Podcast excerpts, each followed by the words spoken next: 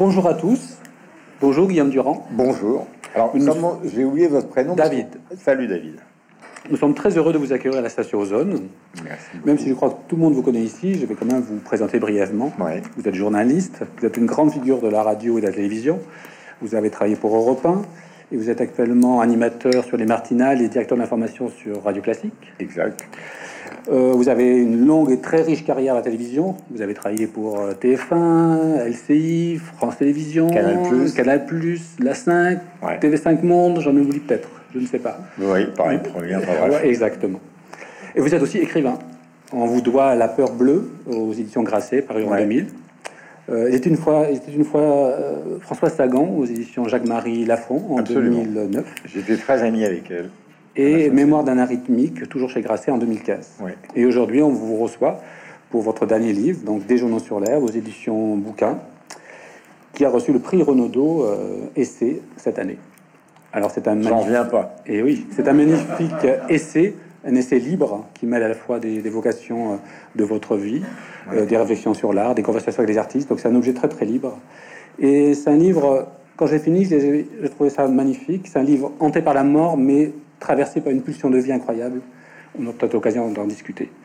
J'espère. Et alors, la première question que je voulais vous poser, c'est comment et dans quelles circonstances est né ce, ce livre, ce désir de livre Alors, d'abord, bonjour une deuxième fois. Euh, mon père était très beau. Il s'appelait Lucien. Et euh, il, est mort à, il est mort à 100 ans. Il y a pile deux ans. Et à la fin de sa vie, il était un peu aphasique. Euh, et euh, quand il est mort, ma mère est encore vivante. Elle sait que je suis avec vous aujourd'hui. J'essaie d'ouvrir la bouteille d'eau parce que comme j'ai un cancer de la mâchoire, mais on va en parler tout à l'heure, je suis obligé de boire parce que vraiment au bout de comme j'ai plus une seule glande salivaire, c'est le bordel. Et donc mon père meurt. Nous allons l'enterrer. Je dis ça d'une manière gaie parce que c'est un personnage assez gai. Et je me suis dit, comme pour mémoire d'un arythmique, je me suis dit, je me dois, que je suis un bon fils. Euh, je, je suis comme Aragon, très modestement. Euh, il a écrit un petit livre qui s'appelle Ce qui me définit. Euh, il dit la première chose qui me définit, c'est de l'horreur de dire du mal euh, de mes parents. Vous savez qu'il était fils naturel, Aragon, c'est le contraire de une famille, je. Lui, il a dit je ne peux pas me définir par rapport à mes parents. Et moi, j'avais une dette énorme avec mes parents en matière d'art, c'est que contrairement à David qui a fait des, une école et qui a fait l'histoire de l'art, etc. Moi, été prof d'histoire, mais été en prépa HEC, mais euh, j'ai fait mon doctorat sur les sociétés républicaines au 19e siècle, donc aucun rapport avec l'art. Sauf que, à cette époque-là, dans les années 60-70, les marchands de tableaux, il y en a beaucoup à Paris, il y en a aussi à Bordeaux, il y en a partout maintenant dans le monde. Un, ils gagnaient pas un rond, ou très peu. Euh, et deux, ils chassaient le client. Donc mes parents chassaient le client. Et ça va arriver au livre, hein, David, vous inquiétez pas. Et comme ils chassaient le client, ils sortaient tout le temps, parce que les clients, c'était quand même des gens assez fortunés, et notamment, par exemple, Jean-Pierre Moueix, Pétrus, qui était un, grand ami de mon père. Euh, S'il fallait le voir, fallait aller à Bordeaux, il fallait euh, sortir le soir, aller dans les restaurants, etc., etc. Et donc, ils sortaient beaucoup, mes parents. Donc, ils m'avaient exfiltré dans une petite chambre au-dessus de chez eux, parce que je les dérangeais. Ils voulaient surtout pas que je les réveille le matin. Et deuxièmement, et le samedi matin, il me disait, écoute, on est crevé. Hier soir, on était avec, euh, avec les Mouex au restaurant. Après, on était dans une soirée, etc. Tout ça pour essayer de vendre des tableaux de, du buffet de, de, de, peintres formidables. Et il me disait, est-ce que tu pourrais garder la galerie? La galerie, c'était un truc qui était grand comme même pas l'estrade rue Mazarin, où il y a eu les premières expositions de César, des expositions de Dubuffet, de Klein, enfin de plein de gens. Et donc, je suis né là-dedans. Je ne l'ai pas appris. Je n'ai, ça- a infusé cette histoire-là. Bon. Et donc, je disais à David avant de vous rencontrer, je disais, en fait, j'ai vécu ça à l'envers. C'est-à-dire que moi, j'ai commencé avec les nouveaux réalistes, César, Armand, puis les peintres américains, euh, Frank Stella, euh, les black painting et tout ça. Et puis tout d'un coup, je me suis assez rapidement, euh, enfant du rock, retourné vers l'arrière. C'est-à-dire que j'ai fait l'histoire de l'art à l'envers. Donc plutôt de commencer avec Fra Angelico euh, ou même euh, Giotto, etc., j'ai commencé par euh, le monde moderne de ma génération, c'est-à-dire le rock, Andy Warhol, etc. Et je me suis dit, mais d'où ça vient euh, euh, euh, tout ça? Bon. Et, euh, j'ai commencé à, faire, comme beaucoup d'artistes aujourd'hui, à remonter le temps, en fait. Et euh, donc les musées. Euh, j'ai toujours eu plusieurs passions, puisque comme le disait David, j'avais la politique, c'était mon métier, le rock, c'était ma passion, et mes amis. j'ai fait beaucoup d'émissions à France 2 sur ce thème-là, et sur la littérature. Et je devais à mon père qui disparaissait. J'ai vu, euh, quand je l'ai vu dans le cercueil comme ça, euh, hyper bien habillé, euh, absent, je me suis dit, c'est impossible que je fasse rien là-dessus. Je lui dois ça. Et, et, je lui dois Manet. Parce que lui, c'était pas forcément Manet, son histoire, mais moi, c'était devenu, et David prend me poser des questions c'était devenu mon histoire. Mais je voulais pas faire une biographie de Manet parce que je suis pas historien de profession et qu'en plus ça ne m'intéressait pas, même si je raconte une grande partie de, de l'œuvre de Manet. Mais ce qui me, touchait depuis l'enfance dans Manet, c'est le côté profondément romanesque. Moi, il y a des gens qui sont froids, euh, qui détestent, on disait tout à l'heure, détestent leur famille, moi je les adore, mais j'ai eu très jeune un virus phénoménal du romanesque. Et, et donc, euh, quand je regardais par exemple Robin des Bois de Michael Curtis avec Errol Flynn ou Gentleman Jean de Raoul Walsh en train de jouer le boxeur Jim Corbett, en plus c'était du noir et blanc, donc Manet, j'étais enthousiaste. En plus, euh, j'étais un bon petit bourgeois euh, euh, de base, donc vous pouvez imaginer que quand vous voyez Errol Flynn, ça faisait quand même plutôt rêver. Donc c'est une espèce de mélange comme ça. La dette, une accumulation de produits culturels, comme on dit pompeusement maintenant, différents, différents des lectures, Georges Bataille, euh, Pierre Bourdieu, Michel Foucault, qui ont écrit sur Manet. Entre parenthèses, Bourdieu, c'est à mourir de rire, parce que lui qui a écrit Les héritiers, euh, donc dénonçant une certaine forme d'héritage culturel, Manet, c'était le prototype du grand bourgeois de gauche dans une famille euh, dont le père euh, était une sorte de ministre de la justice permanent, la mère était plus ou moins parente Eugénie avec euh, le royaume de Suède. Donc c'était tout sauf le héros bourdivin. et Bourdieu, entre 98, entre 80, enfin à la fin de sa vie, il a passé son temps à faire des cours au Collège de France sur Manet, une révolution symbolique, avec des explications d'un tarabiscoté, mais d'un tarabiscoté, parce qu'en fait, beaucoup de choses qu'il disait étaient très intelligentes sur la révolution symbolique contre l'académisme, mais beaucoup de choses qu'il cherchait étaient pour moi totalement con, c'est-à-dire qu'il cherchait à euh, mettre sur pied, je ne sais pas si on vous a parlé de ça, David, une sociologie du talent. Pourquoi on devient John Lennon ou Patrick Mediano Il voulait absolument avoir une explication sociologique.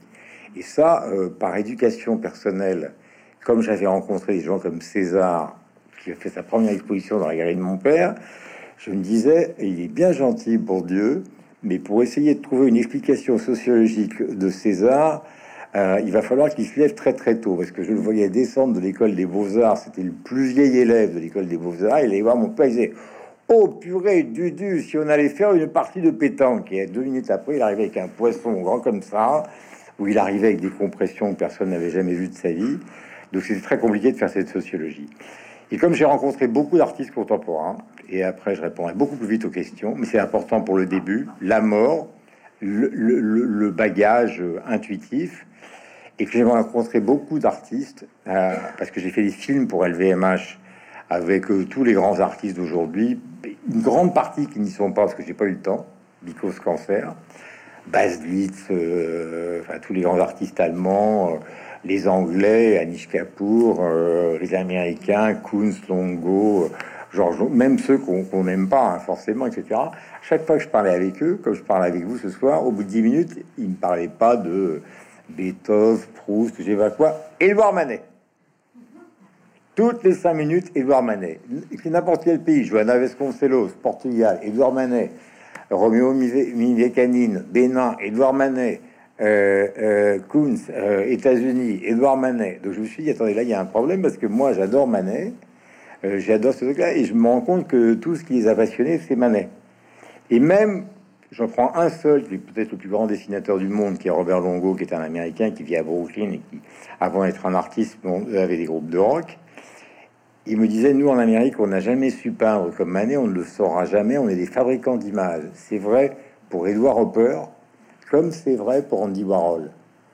on est plus proche de l'image choc, de la publicité, de quelque chose, que la sensualité de la peinture. Et il me disait, Longo, peindre comme Manet aux États-Unis, ça n'arrivera jamais. Et donc, je me suis dit, euh, Guillaume, euh, au boulot. Alors, c'est quoi le génie de Manet? Pourquoi on considère comme c'est le premier peintre moderne? Alors, je prends un peu de café. Son père lui dit Edouard, tu vas être magistrat comme moi. Il lui dit pas question, je veux être peintre. Parce qu'il était dans des écoles euh, où il avait rencontré son, grand copain euh, Augustin Proust, qui n'a aucun rapport avec Marcel, même s'il le croisera, et qui est devenu le premier ministre des Beaux-Arts de la République. Ils vont dans des écoles privées, et Manet n'était pas un très très bon élève, il faisait beaucoup de dessins. Et, donc son père lui tu vas à la fac, et lui, euh, alors là, le rebelle, hein, il dit, moi j'irai jamais à la fac de droit, ça m'emmerde. Alors son père lui dit, Naval. Ah, il dit Naval, je veux bien essayer. Boum, il échoue. Alors là, Manet est très mystérieux il y a énormément de, gens qui ont fait des analyses, euh, comment peut-on dire, formelles de la révolution symbolique qu'il incarne. Mais euh, avoir des détails sur sa vie privée qui était d'une complexité extrême, sur ce qu'il faisait dans ses différents ateliers, notamment 4 euh, rue Saint-Pétersbourg à Paris, mystère total. quand on a ouvert les lettres de Berthe Morisot, par exemple, qui a été longtemps sa maîtresse probable et son modèle après Victorine Meurant du déjeuner sur l'herbe que vous voyez là. On, euh, voit Berthe Morisot, elle écrit à deux gars toute la journée. Ils ont retrouvé, ça c'est l'excellent académicienne et biographe qui est Dominique Bonnard. Ils ont retrouvé des dizaines de lettres de Berthe Morisot à deux gars. Manet, qu'elle voyait toute la journée. Quatre Bristol, euh, vient déjeuner, euh, etc. Rien du tout. Donc tout était mystérieux. Il n'y avait pas tellement de traces. Et en plus, tout a été caviardé par la famille après. Parce que euh, c'est une histoire complexe. Ce qui est sûr, c'est que Manet, pour répondre directement à la question de David, il s'est vécu comme un classique, mais vraiment comme un classique. Il a fait le tour de l'Europe, Dresde, Cassel, trois fois en Italie. Euh, il connaissait par cœur les Goya, euh, la version de la Vénus habillée, de la Vénus nue, euh, évidemment le sublime tableau de Velázquez que je reproduis dans le livre, etc. Tout ça, il connaissait par cœur, mais il avait une obsession. Je ne veux pas faire comme les autres. Une obsession. Et il entre dans l'atelier de Thomas Couture, qui est donc le grand peintre pompier et la grande star du milieu du 19e siècle. Il y a resté six ans donc il a appris tous les mélanges, tous les pigments, toutes les techniques, etc. Mais quand il arrivait pour prendre des leçons avec son copain Augustin Proust, il voyait arriver les modèles. Donc il voyait arriver des types en slip euh, hyper baraqués, qui se recouvraient d'huile partout. Euh, il y avait donc euh, des grandes ouvertures sur le haut des, de l'atelier. Les mecs étaient comme ça. Et lui, il disait, mais attendez les gars, moi, euh, peindre des types qui se mettent de profil pour capter la lumière à poil plein d'huile en slip, ça m'intéresse pas du tout, du tout, du tout. Donc il était le meilleur relève de Thomas Couture, parce qu'il il avait déjà une, avance considérable sur les autres. Mais lui, ce qu'il voulait, c'était pas du tout ça. Il voulait faire un portrait de ses parents. Euh, il était influencé par la peinture espagnole, notamment les toreros, un type qui était en train de boire un boc de bière, etc., etc. Avant que n'arrive la révolution du déjeuner sur l'herbe. Donc, il a été jusqu'au bout de l'apprentissage technique, jusqu'au bout de sa volonté de rompre avec le passé. Par exemple, Ingres, le Dalisque qui date de 1819. Euh, le déjeuner sur l'herbe que vous voyez là, c'est donc euh, un peu la même histoire, surtout Olympia. C'est une histoire, bon, Olympia c'est un harem, mais lui, euh, le dingue c'est un harem. Olympia c'est plutôt un bordel. Elle est là, elle est assise avec son chat, son petit collier, etc. donc il connaissait toutes ces références-là, mais il voulait les réinterpréter, etc. Et autre chose qui joue beaucoup, c'est que la célèbre phrase de Léonard de Vinci, euh, le noir n'est pas une couleur. Dans la fabrication de la définition des couleurs par Newton, que je ne vous présenterai pas, euh, Newton avait utilisé, pour essayer de définir comme pour la gravitation, quelque chose qu'il observait, parce que c'était un génie de l'observation, qui était l'arc-en-ciel. Il a dit, moi les gars, euh, ou mesdames, pardonnez-moi, quand je vois un arc-en-ciel, il n'y a pas de noir, il n'y a pas de blanc. Donc le noir et le blanc, Léonard de Vinci a raison, ce ne sont pas des couleurs. Ça n'existe pas. Manet a dit, mais il est bien gentil Newton, Léonard de Vinci, charmant garçon, mais euh, euh, c'est pas du tout mon histoire. Ce qui ne l'empêchait pas d'être très influencé, parce que moi j'ai un peu exagéré son goût de la peinture espagnole, mais un jour il a rencontré Delacroix, qui a été une de ses grandes influences dans les années 60, juste avant justement le démarrage de sa carrière dite scandaleuse puis exceptionnelle. Delacroix lui a dit euh, la peinture, lui a dit la, peinture italienne, tout ça, c'est plein de mythes. On peut pas regarder un tableau sans connaître la mythologie grecque, la mythologie romaine. Il faut tout interpréter. Donc, d'où cette idée, la liberté guidant le peuple. Il lui a dit il y a qu'à regarder ce qui se passe dans la rue. Euh, il y a la Révolution, c'est quand même donc, Manet était rentré dans ce discours et puis Delacroix lui disait en plus arrêtez de regarder les Italiens, euh, regardez les Espagnols et surtout regardez la peinture du Nord, Franz Hals, etc. Et donc quand il fait le portrait de sa mère et de son père, alors que vous trouverez, donc un monsieur entièrement habillé en noir avec une petite toque noire, très sévère, son premier succès, 61 si la mémoire est bonne, 1800. Euh, euh, lui, il est né en 32. Je parle de Manet. Et il y a sa femme derrière, est un peu en recul comme ça, qu'il regarde avec un air euh, un peu bizarre. Mais pour une raison très simple, c'est que le père était déjà archi syphilitique, comme lui. Sauf que lui, il, venait de la choper au Brésil parce que entre deux concours ratés à l'école navale, son père l'a obligé à aller faire un tour au Brésil parce qu'il y avait un concours de rattrapage pour Naval qui consistait à aller euh, faire un peu de bateau-école jusqu'à Rio de Janeiro. Toute cette génération a fait du bateau. Baudelaire a fait du bateau. Je parle pas de, mon héros littéraire qui est Joseph Conrad, etc., qui était carrément capitaine de bateau. Parce que on parlait de l'infusion de tout ce qui peut vous plaire. Moi, j'ai, à cette époque-là, ces, ces gens Bon, Conrad, c'était un Polonais qui vivait à Londres, mais qui lisait Proust à la fin de sa vie, mais il a quand même été capitaine de long cours, d'où Au cœur des ténèbres, d'où Apocalypse Now, etc., etc. Donc, Manet, pareil, il monte dans le bateau et il va attraper la syphilis à Rio. Euh, il revient avec des idées très très précises de, de, de naval et de dire non à papa, comme il a dit non plus tard à, Thomas Couture, comme il a dit non euh, euh à, toutes les formes d'académisme. Donc la Bourdieu a raison. Et devait arriver ce qui est arrivé, c'est que quand il est arrivé, il a commencé à présenter dans le salon, c'est le système de l'époque, les salons, on arrivait dans les salons, quand il a commencé à, présenter ses premières œuvres, le nom qu'il professait lui a été retoqué à la gueule violemment, systématiquement. Donc oui, il se vivait comme un peintre classique qui allait à la conquête du public avec des nouveautés, et le public, les plus épouvantables étant mes confrères journalistes de l'époque, se sont empressés d'entrer, de lui vomir dessus à la vitesse de la lumière, sauf justement Baudelaire, le peintre de la vie moderne et les autres, si vous voulez. Et c'est pour ça que démarre un peu dans mon goût du romanesque cette affaire de, de Manet, parce que Manet a été hué toute sa vie il y a des jours où ça marchait, il y a des jours où ça ne pas. À la fin de sa vie, on a vendu ses œuvres pour 150 000 euros quand il est mort au profit de sa femme Suzanne. C'était le tarif d'un seul tableau de Messonnier, qui était un peintre pompier que tout le monde a plus ou moins oublié, mais qui fut son, supérieur hiérarchique pendant la guerre avec la Prusse, parce que c'était aussi. Tout à l'heure, je parlais d'Aragon. Euh, Aragon, il, on, on, pense la préciosité, la facilité, etc. Enfin, c'est quand même l'homme de la Diane française, c'est quand même l'homme qui a été euh, dans les tranchées Aragon. Hein. C'était pas c'était pas une foule. Et Manet a combattu. Euh, ils étaient hyper républicains dans la famille et ses frères sont allés euh, euh, faire la guerre à ce qu'ils appelaient à l'époque, avec un manque de subtilité qui a, duré longtemps, les Boches. Et, il ils ne rigolaient pas du tout avec ça. Ils étaient patriotes, ils étaient républicains, donc c'est un grand bourgeois de gauche. Et ce grand bourgeois de gauche, adulé par une partie de la classe intellectuelle, a rencontré toute sa vie des difficultés avec les institutions.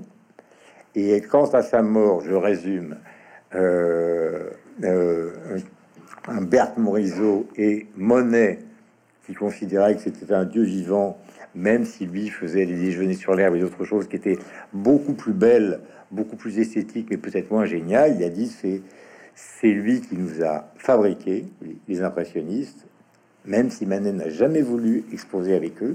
Il y a eu une grande exposition, la première chez Nadar, vous savez, le photographe, euh, qui s'appelait Tournachon, en fait, des impressionnistes. Manet ne voulait pas y aller, il voulait pas être assimilé comme...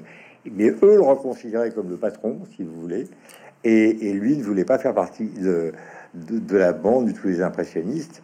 Mais il, est, il, a donc... Euh, comme l'a dit David, il a donc euh, tout réinventé pour toute une génération qu'il a après rencontré Cézanne, Pissarro, Renoir, euh, Monet, bien évidemment, qui a, combattu pour que les œuvres de, de Manet soient récupérées par les musées nationaux, a combattu pour organiser une énorme exposition aux Beaux-Arts qui était une rétrospective après sa mort, donc à, à 51 ans. Et cette exposition a été huée ils lui ont vomi dessus en disant comment peut-on mobiliser les beaux-arts pour Édouard Manet? C'est que après la mort, ça a continué. Et j'ajoute un dernier mot, et après David, pour un poser des questions, j'ai honte. Hein. mais c'est la passion, je suis comme ça. Euh, pourquoi j'ai aimé ça? Je, lis les mémoires d'Augustin Proust. Tout petit génial sur la vie de Manet.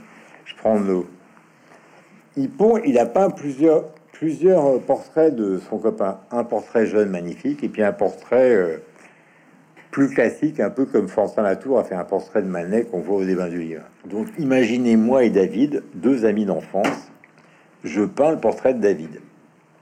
Et Augustin Proust le regarde et lui dit, euh, mais enfin quand même, toutes ces années, il toujours très, Manet très chic, hein. toujours super bien habillé il regarde, il dit, mais quand même, toutes ces années, etc., etc. Et Manet était un type d'une grande élégance et pas du tout pleurnichard. Il dit, mais comment tu as fait pour... Euh... Alors, David, faut poser la question, comment tu as fait, Édouard, pour traverser toutes ces années? Allez-y. Comment vous avez fait pour traverser toutes ces années? Et Manet lui répond, et après il arrête, ils m'ont anéanti. ils m'ont anéanti.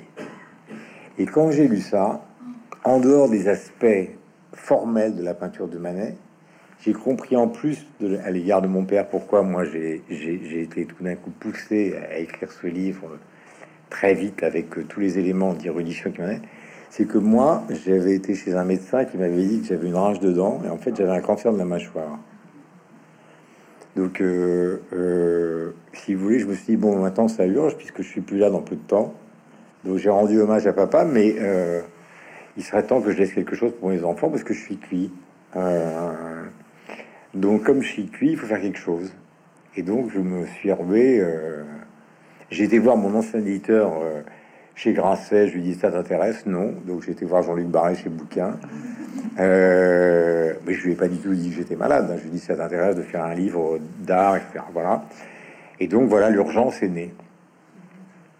C'est pour ça que je fais long au début pour donner le contexte. Et alors maintenant, David, c'est à vous. Maintenant, vous avez été introduit comme meilleur ami de Manet. Moi-même n'étant pas Manet, vous pouvez y aller ce qui est passionnant, c'est que c'est pas simplement un livre sur la, sur la peinture et sur l'art, c'est aussi un livre sur le cinéma, la littérature, la musique. Il y a un vrai dialogue avec les arts. Ouais. Là, vous voulez que je fasse long. Hein. Alors, euh, le cinéma, deux phrases. Euh, la première, Godard meurt récemment. Donc, je relis des textes de Godard. Et je tombe par hasard, je c'est toujours la même histoire. Donc Godard, vous avez vu l'histoire du cinéma, des cinémas, il y a des kilos de textes, etc., etc. Il dit Manet, c'est celui qui a inventé le cinéma avant le cinéma. Boum. je me dis, mais pourquoi il pense ça? Je dis, c'est marrant, il pense comme moi. Une prétention totale, Durand. Mais je me disais qu'effectivement, le balcon, si vous voulez, quand je voyais donc Berthe Morisot, plus un ami peintre, plus en arrière-fond, le fils qui est dans un fond ocre, incompréhensible. Euh, et Berthe Morisot qui furax comme ça au coin d'un balcon haussmanien euh, avec une peinture verte qui faisait vomir les critiques de l'époque, je me suis dit, mais attendez, c'est fenêtre sur cours. Sauf qu'il suffit de remplacer euh, Jean Kelly, enfin Grace Kelly par Berthe Morisot. Il y avait ce côté avant-arrière, donc le, grand sens de Manet, c'est au-delà de la beauté plastique, c'est la mise en scène. Le, rapport du noir, le pantalon rouge, la toute petite ombre qui est en dessous de ce truc-là, la, mise en scène d'un seul personnage, le pantalon légèrement bouffon, qui, qui est un chef-d'œuvre absolu, refusé bien sûr, mais qui est au musée d'Orsay maintenant. L'évasion des communards, Manet avait une certaine sympathie pour les communards. L'évasion de Rochefort, c'est une barque sur l'eau on voit la barque en haut et surtout de l'eau. Donc c'est vraiment une esthétique complètement différente. Donc on voit que le type il peut faire tout ce qu'il veut. C'est un peu comme Charlie Parker ou Dizzy Gillespie. Hein. Vous lui donnez une forêt, il en fait autre chose. Euh, une dame toute seule, il lui met un perroquet, il en fait autre chose. Et là, il y a donc euh, une sorte qu'on appelait dans la peinture américaine des années 50 le all-over, c'est-à-dire plus de dessin préparatoire, plus rien d'autre. Il se jette sur la toile, il peint la mer, l'océan, l'évasion donc du communard. Et, euh, donc, euh, petit à petit, ce, sens incroyable de la mise en scène a accompagné euh, son art sublime de la peinture. Alors là, parce que moi, je ne vais, pas vous parler pendant deux heures de, du sujet, de la prostitution, etc., parce que c'est très connu tout ça, le, sens de la provocation de Manet qui a, qui a, qui a joué énormément pour Kunz. Quand Kunz fait des, des photos et des gravures et des peintures où il se peint, pardonnez-moi, en train de forniquer avec la Cicciolina, c'est entièrement cadré comme le déjeuner sur l'herbe et comme les tableaux de Manet et comme Olympia.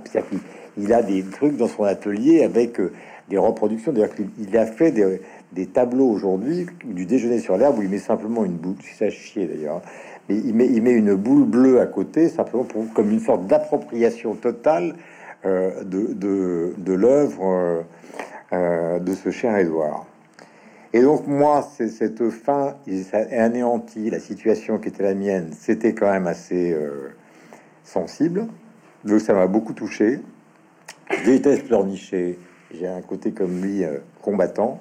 J'aurais jamais pu subir ce qu'il a subi parce qu'il a vu, il a, il a fini par avoir de l'ataxie vous savez, parce que vous vous intéressez aux livres, à la culture, et vous, livre aussi. Euh, Schubert, syphilis, Flaubert, syphilis, euh, Baudelaire, syphilis, la grande vérole. C'est Manet qui a fermé les yeux de Baudelaire, si vous ne le saviez pas. Baudelaire est mort à 46 ans, Manet était dans sa chambre, euh, et il y avait la femme de Manet qui jouait une adaptation pour piano de Wagner, ce qui est quand même assez complexe. Euh, et donc, elle a joué du piano et lui a fermé les yeux pendant que l'autre délirait complètement. Euh. Donc, si vous voulez tout ça, j'ai trouvé ça bouleversant.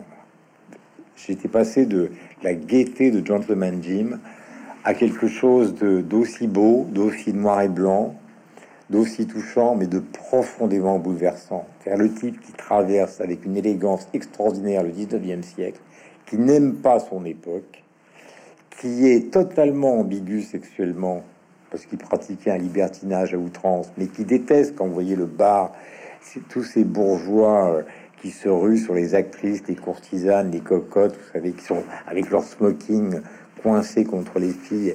Bon, le, chef-d'œuvre absolu étant évidemment le bar aux Folies Bergères, avec ce tableau très complexe où on voit une fille face à vous, et en fait, on se rend compte que c'était un système de glace et qu'il y a un client derrière qui lui demande pas que de la limonade. Donc, euh, et ça, il l'a, il l'a pas un an avant sa mort en 82. Mais on lui a quand même scié la jambe. Euh, donc, euh, plusieurs médecins lui ont quand même scié la jambe dans son salon à vif.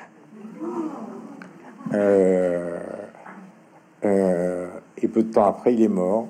Et à la fin de sa vie, il a fait des choses. Il était dans une petite maison de campagne à Bellevue. Et, il peignait des pots de fleurs. Les plus beaux pots de fleurs de l'histoire des pots de fleurs, c'est-à-dire qu'on a l'impression qu'il y a à la fois la vie, la mort, les fleurs qui tombent, les fleurs qui se fanent. Euh, c'est extraordinaire. Il y a une très belle exposition d'ailleurs chez la Galerie Lelon à Paris, David Hockney aussi, où il y a que des pots de fleurs. Euh, et donc évidemment, on en revient à la conversation de tout à l'heure, c'est pas du tout la même ambiance. Hein, David Hockney, c'est la gaieté pop des années 60, les couleurs, etc. Mais bon, les natures mortes, c'est pas nouveau dans l'histoire de la peinture. Mais c'est quand même des pots de fleurs euh, que Manet faisait parce qu'il pouvait plus se lever, il pouvait plus bouger, il pouvait plus faire des grands formats. Il a tout donné dans le bar aux Folies Bergères et après il a fait des pots de fleurs. Donc tout ça, ça, ça et donc moi j'écrivais. J'avais une assistante que j'avais recrutée sur Twitter, euh, qui était une fille qui était hyper brillante et je me disais euh, comment faire parce que c'était un peu urgent. Euh, il fallait que je commence avant de me faire opérer. Après être opéré, je pouvais rien faire. il fallait que je recommence après. Et je regardais sur sa tête. Je lui dis Elena, tu t'emmerdes Elle me dit non, ça va. Bon, c'est bon, je tiens le truc. Donc on va pouvoir découper chapitre par chapitre, etc., etc.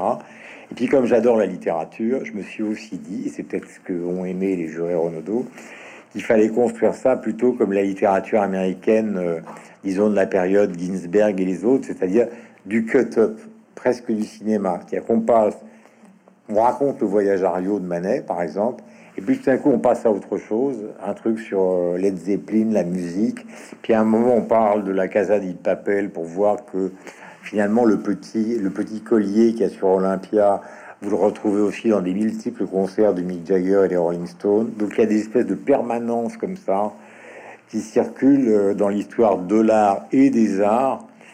Et, euh, et on, lui doit énormément beaucoup. Et je pense que c'est tout simplement euh, le grand génie français de la peinture. Le grand génie français de la peinture. Voilà. Et que le grand, le, bien que j'ai écrit un livre sur lui, j'ai pas voulu écrire une biographie parce que pour moi, les grands peintres. J'ai lu une chose très jolie de John Mitchell. Il y a une exposition à Paris à la Fondation Vuitton avec Monet. Des tableaux de Monet, mais à tomber à la renverse, qui viennent des musées américains. Elle a dit, moi, je... C'était une alcoolique, ma mère l'a bien connue. Elle me dit, j'étais à l'Élysée avec elle, c'était épouvantable. On a ramassé par terre toutes les dix minutes. Il recevait le monde des arts, etc. Comme beaucoup des artistes américains des années 50, le Pollock, Rebelle, et, et ça recommence. Et elle disait, moi, je peins uniquement pour échapper au langage. Donc, elle voulait pas recevoir les critiques, elle voulait pas recevoir les gens, etc. Je veux deux choses, échapper au langage. Et quand on lui posait des questions, elle lui dit, mais moi, ce qui m'intéresse, c'est la sauvagerie. Donc, votre baratin, etc. Donc, ça m'intéressait beaucoup de faire un peu de l'anti-Bourdieu, tout en ayant lu Bourdieu, etc., etc. Ou de l'anti-Foucault. Un petit mot sur Foucault. Michel, dont tout le monde le connaît, l'éloge de la folie, etc., etc. Euh, Foucault, euh, il y, a un peintre euh, qui vient de moi, qui s'appelle Gérard Fromanger. Foucault, c'était un, donc la contre-histoire officielle de la philosophie, etc. Il s'intéressait beaucoup à la peinture, évidemment. Et quand il est tombé sur Manet, évidemment, tout le désordre sexuel de Manet, vous pouvez imaginer que Foucault, qui était homosexuel et qui revenait des backrooms de, Californie, ça le passionnait au-delà du possible. Et, et, et Fromanger dit, et donc Foucault dit Manet, c'est l'anticipation de la peinture abstraite. Si on veut, il y avait, mais c'était l'obsession de Foucault. Et Fromanger disait, c'est marrant, Michel Foucault, vous lui montrez un tableau pendant cinq minutes, il part dans une bibliothèque pendant huit jours, il revient avec une théorie. Et euh, c'est le contraire de John Mitchell, échapper au langage. Lui, c'est d'ailleurs les mots et les choses, c'est préfacé, c'est les Ménines. Il y a un texte énorme sur les Ménines, dont tous les historiens d'art sérieux aujourd'hui vous disent que c'est un tas de conneries absolument phénoménales qu'il a raconté, même si le type était hyper bruyant. Donc moi, je me suis jeté comme une sorte de d'enfant, euh, je sais pas quoi, euh, particulier dans ça, et je, suis parti. Et euh, ça aboutit au Renaudot euh, d'une manière complètement invraisemblable, puisque je suis parti avec ma femme, qui malheureusement elle aussi est malade. On est parti se reposer euh, à Taormina. Et,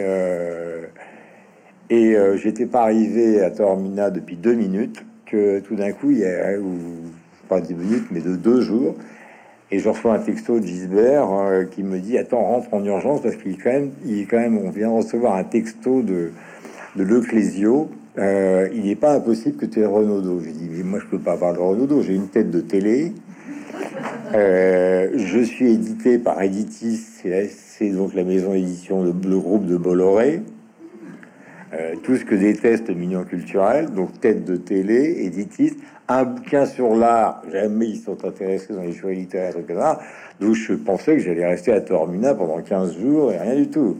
Non, non, il faut que tu rentres, il faut que tu rentres. Mais qu'est-ce qui se passe? Le Clésio a envoyé un texte à tous les jurés. Il a dit, moi, je ne veux pas voter pour le roman, mais je voterai pour l'essai à tous les tours pour Guillaume Durand.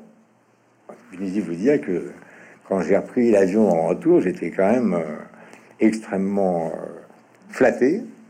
Et je pense qu'il a eu un, effet un peu, euh, un peu, il a quand même pris Nobel de littérature. il a trouvé ça intéressant. Je sais pas pourquoi, je n'ai pas parlé depuis, mais il a dû influencer un peu les autres qui se sont dit finalement cet objet bizarre dont parlait David mérite non seulement au nom de la peinture, mais au nom de la façon dont ça a été écrit, qu'on remarque qu'un essai trop classique. Je crois que vous savez tout. J'ai 70 ans, euh, je ne suis pas mort, ma femme non plus, et euh, je suis très heureux d'être à Bordeaux. Pas très loin de chez moi, à Biarritz. Quelque part dans le livre, vous écrivez, vous dites J'écris ce livre comme un testament à la hauteur de ma culpabilité. C'était quoi cette culpabilité? Alors, ça, vous êtes plus, vous êtes plus Augustin Proust, c'est Sigmund que je rencontre. Quand on fait une carrière grand public, ce qui a été mon cas, au début avec passion et après avec euh, tout ce que vous pouvez imaginer de la télévision, on n'arrête pas de faire des compromissions. On n'arrête pas de faire des compromissions. Et, euh, je me suis toujours, euh, jusqu'à ce moment où papa disparaît dans le cercueil, je me suis dit, mais comment je n'ai jamais eu le culot d'aller dans une chaîne de télé et leur dire, on va faire un pivot sur la peinture, etc., etc. Alors, c'était ma culpabilité. Elle était très aidée par les patrons de chaîne qui me disaient, mais ça n'intéresse strictement personne. Mais alors la peinture, on s'en fout. C'est vraiment, on s'en fout. Tu vas diviser le public en quatre, on sait déjà littérature, etc. Donc j'avais une énorme culpabilité par rapport à mon métier de ne pas pouvoir parler de ce qui me faisait brûler en fait. J'ai pu faire des émissions sur les livres, j'ai pu faire des émissions sur le rock, j'ai pu faire des émissions, j'en fais tous les jours sur la musique classique le dimanche soir, etc., etc. Peinture, pas question. Deuxième chose, euh, j'ai été enseignant. Euh, enseignant, histoire de l'art, zéro, en tout cas dans ma génération. Il y avait un tout euh, c'était comme la musique. Hein. La musique, vous voyez passer un, un, prof de musique une fois par semaine avec un pipeau euh, qui disait bébé c'est ça la musique. Et vous voyez passer de temps en temps un prof de dessin qui, vous disait euh, faites une maison, euh, ajoutez un soleil. Bon, c'était à peu près tout. Et puis après, j'ai eu la chance, moi, de faire des études moyennes, parce que j'étais quand même assez porté sur le rock and roll, mais enfin quand même préparer les grandes écoles. Donc j'ai rencontré plein de gens qui eux réussissaient très bien, des Lambrons et toute cette bande-là qui était à la fois normalien et narc et agrégé de je sais pas quoi. Et, euh, et je leur disais, mais euh, j'avais même posé la question à Macron, je lui dis, mais pendant les concours, il vous est arrivé qu'on vous pose une question sur la peinture? Donc j'en ai, par exemple, par Radio Classique, j'ai Christophe Barbier, normalien, Marc Lambron, normalien, Carole Beffa, euh, musicologue, normalien. Samuel Blumenfeld, critique de cinéma, normalien. Donc quand même des, gens qui sont beaucoup moins cons que moi.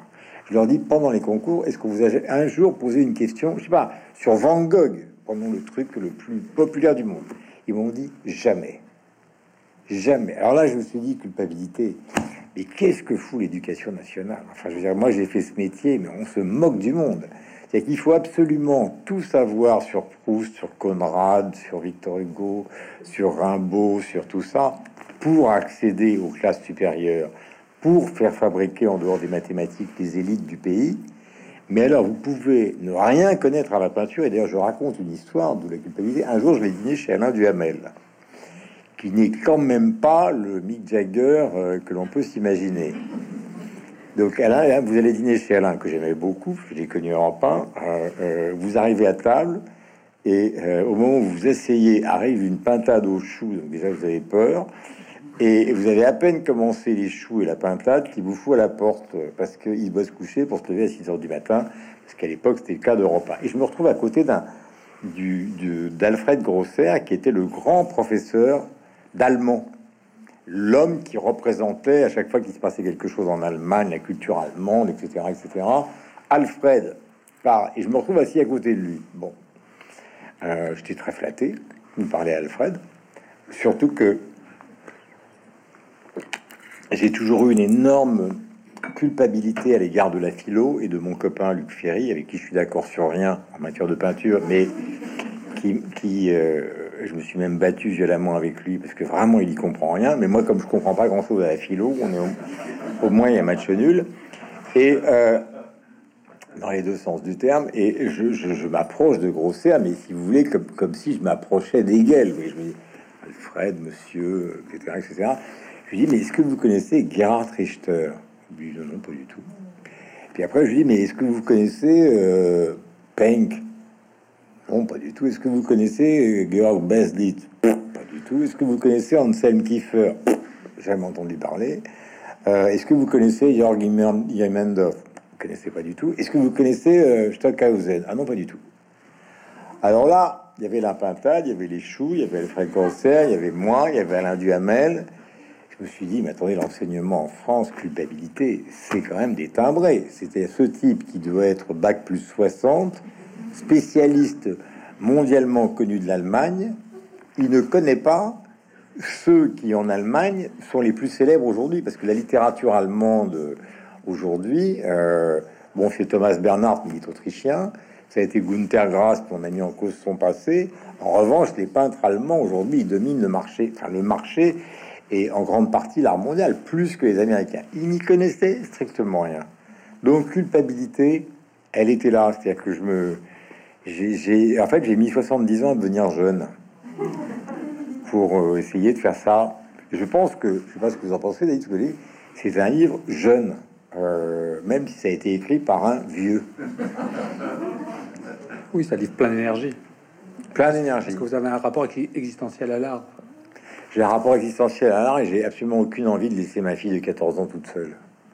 Vous savez, la vie, c'est c'est comme Manet. Hein. Quand j'étais euh, quand j'étais opéré, 10 heures, euh, puis euh, chimiothérapie, radiothérapie, etc. À chaque fois que j'allais faire de la radio, j'avais un petit mot de ma fille, 14 ans, Angélique, et super brillante, et je lui dis, je lui ai dit, mais, mais je peux pas te laisser aller jusqu'à l'âge de 20 ans toute seule. Tu peux pas perdre ton père, c'est impossible. Parce que toi qui es brillante, si tu perds ton père, qui est quand même pas très frais, euh, vous savez, quand je dis ça, je vous dis, vous dire un autre truc aussi, parce que là, c'est, je suis venu à Bordeaux, mais pour me confesser. Hein. Je, suis pas venu, pour boire du Bordeaux.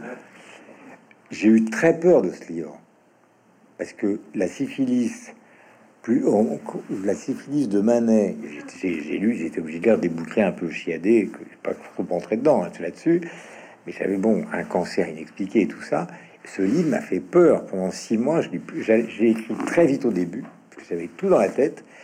Tout ce que vous allez retrouver comme illustration, c'est des choses que j'avais composées sur l'ordinateur. Donc en fait, euh,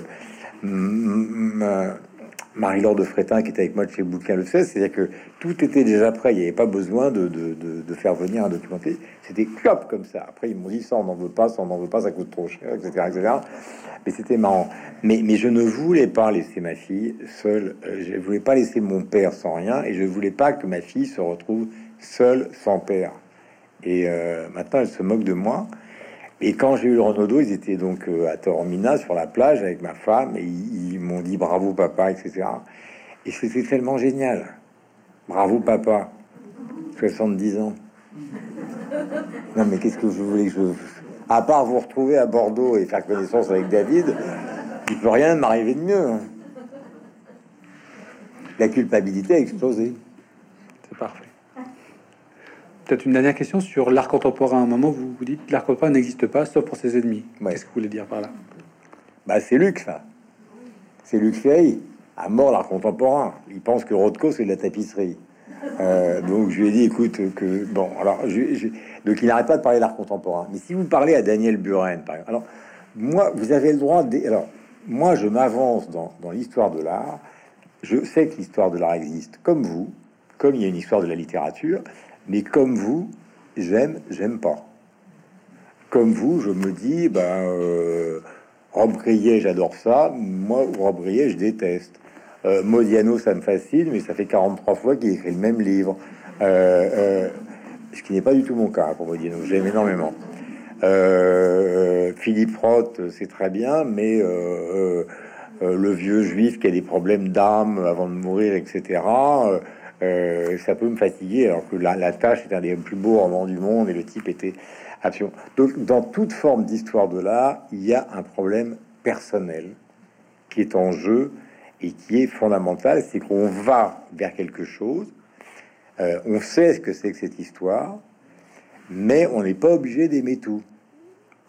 On a le droit de détester des choses que les autres, que l'histoire de l'art considère comme absolument formidables. Et ce que j'ai remarqué avec Luc, puisque, et avec d'autres, bien évidemment, parce que Luc, je, je le dis, c'est vraiment un ami, c'est qu'il ne n'arrêtait pas de me parler d'art contemporain. Et quand je parlais, à, je disais à, Daniel Buren, qui d'ailleurs je lui ai donné 14 fois rendez-vous pour parler de Manet, chaque fois il avait autre chose à foutre. Donc, euh, mais je lui disais, mais Daniel, euh, il me dit, mais moi, quand je me lève le matin, je me dis pas que je suis un artiste contemporain, je dis, je suis Daniel Buren. Euh, comme Paul McCartney, vous dites pas, je suis un musicien contemporain. Comme Phil Glass ne dit pas je suis euh, je sais pas quoi. Donc je me suis rendu compte petit à petit, si vous voulez, qu'au départ c'était une commune, une... quand l'art était moderne, donc Manet, c'est le, grand texte de Baudelaire, c'est le peintre de la vie moderne, et ça va aller au-delà de, Manet. Donc on a bien compris ce que ça voulait dire, c'est la rupture avec l'académisme, mais après, quand la peinture est passée du côté de l'Amérique dans les années 50 après la guerre, ce qui était la classification, c'était à l'américaine post-war artiste. Donc post-war artiste, ça allait de Jackson Pollock à Francis Bacon, en passant par Jean Dubuffet, etc., etc. Et puis nous, pour des raisons qui tiennent aux marchands de tableaux, aux maisons de vente, etc., ils ont voulu euh, faire un truc qui résumait le problème. Dans un premier temps, ça fonctionnait parce que art contemporain, ça voulait dire, en fait, c'était la version commerciale de l'avant-garde. Quand il y a eu les installations, les artistes minimales, etc., ça avait une cohérence. C'était comme une école. Mais aujourd'hui, quand vous lirez mon livre, si vous le lisez, l'art contemporain, ça ne veut strictement rien dire parce que vous avez Robert Longo qui fait des dessins figuratifs.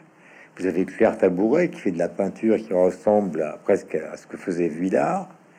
Vous avez des gens euh, comme euh, Barcello, espagnol, qui s'est enfermé au Mali pendant, pendant des années pour faire des tableaux totalement abstraits dont le titre est Le déjeuner sur l'herbe, si vous voulez. Donc vous avez toute forme d'expression artistique différente qu'on regroupe sous un nom qui finalement, pour les artistes eux-mêmes, n'a plus aucun sens.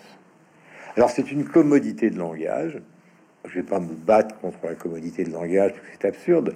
Mais ce que je voulais simplement dire par ce titre, c'est que concrètement, ça n'existe pas euh, aujourd'hui, puisque de toute façon, il y a des Chinois, il y a des Espagnols, euh, il y a, des gens qui viennent de partout. Et maintenant, il, ne fonctionne plus comme ça a été. Euh, donc, vous voyez, l'histoire de l'art, les classiques, les modernes, les impressionnistes, après les cubistes, les surréalistes. Donc, on voit bien comment ça s'avance. Après la grande peinture américaine des années des surréalistes, donc les surréalistes partent souvent aux États-Unis ils, disent bah, la peinture, c'est d'abord et avant tout une question d'inconscient. Ils tombent, je, résume, hein, je fais du, je vous résume l'histoire de l'art en 2 minutes 50, j'ai passé pour un ridicule. Ils tombent sur Jackson Pollock, ça c'est Roberto Mata qui vient de le donc leur raconte un peu toutes ces histoires d'inconscient. Pollock se rue sur sa toile, il disait l'inconscient, hop, il avale trois bouteilles de scotch et il se rue sur sa toile et il se juge les drapings et tout ce qui commence, etc., etc. Vous rajoutez Barnett Newman derrière, un peintre américain qui dit euh, il faut en finir avec la culture occidentale. Donc maintenant, ça vaut 45 millions de dollars. Euh, mais il faut quand même pas oublier qu'il était d'abord et avant tout, comme lui, il était candidat anarchiste à la mairie de New York, Barnett Newman, hyper élégant, et Rothko était trotskiste, et bien qu'originaire de.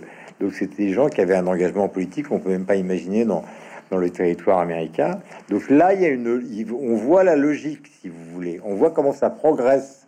C'est passé par les suprématistes russes qui ont justement utilisé le noir comme Manet. Guernica, c'est du noir. Donc on voit la, liaison. Mais aujourd'hui, les gens font de tout. Si vous avez des gens qui font des installations, au CNAC à Bordeaux, là j'ai vu qu'il y avait un nouveau patron qui, qui, venait d'arriver. vous avez des gens qui font de la peinture quasi classique, vous avez des gens qui font de la sculpture soit classique, soit moderne, etc., etc. Donc le et puis ça vient de partout. Avant, tout était en France. Puis tout a été euh, chez les anglo-saxons. Et maintenant, vous avez des hindous, des chinois, etc. etc. Donc, c'est complètement éclaté. Et mon seul conseil d'amoureux survivant et d'amateur de Bordeaux, c'est euh, vous tracez votre route et quand même, et là où, euh, il faut quand même dire une chose qui est un peu contraignante, c'est que de la même manière que si on pose un Steinway ici à la place de David, il est peu probable qu'on devienne euh, Arthur Rubinstein ou Keith Jarrett ou Oscar Peterson. Euh, euh, dans le, type qui passe devant un tableau et qui vous dit ça me plaît ou ça me plaît pas, autant j'ai dit que le jugement se devait d'être profondément personnel pour être profondément émouvant. Mais si vous faites pas l'effort, non pas de à Guillaume Durand, mais d'un minimum de choses, vous allez tout le temps rester à la porte. Parce que c'est quand même des gens extrêmement sophistiqués, qui ont envie d'être sauvages, mais qui procèdent d'une histoire quand même. Et si euh, il suffit simplement, vous savez, quand vous allez au Louvre, par exemple, ou au musée des Beaux-Arts de Bordeaux, et vous voyez des gens qui défilent dans les tableaux à 100 à l'heure, euh, en attendant d'aller à la buvette et acheter trois cartes postales, bah, vous êtes certain qu'ils ne sont pas quand même intéressés énormément à ce qui se passait. C'est le tourisme culturel. Euh, avec ce que ça a de plus euh, sympathique, parce que moi j'ai rien contre, mais de ce cas de, de trop approximatif. Donc moi j'ai voulu faire populaire pour les gens qui ne savaient pas, un peu jeune malgré mon grand âge, et puis je pense que le fait d'avoir été malade, euh, ça a été euh, très efficace pour, pour comprendre que ce pauvre Manet n'a pas réussi à triompher de l'anéantissement de la vie et que moi, grâce à la médecine, j'avais réussi à triompher euh, momentanément de l'anéantissement de ma vie. Et, et donc, je lui dois bien ça. Merci. Merci à vous.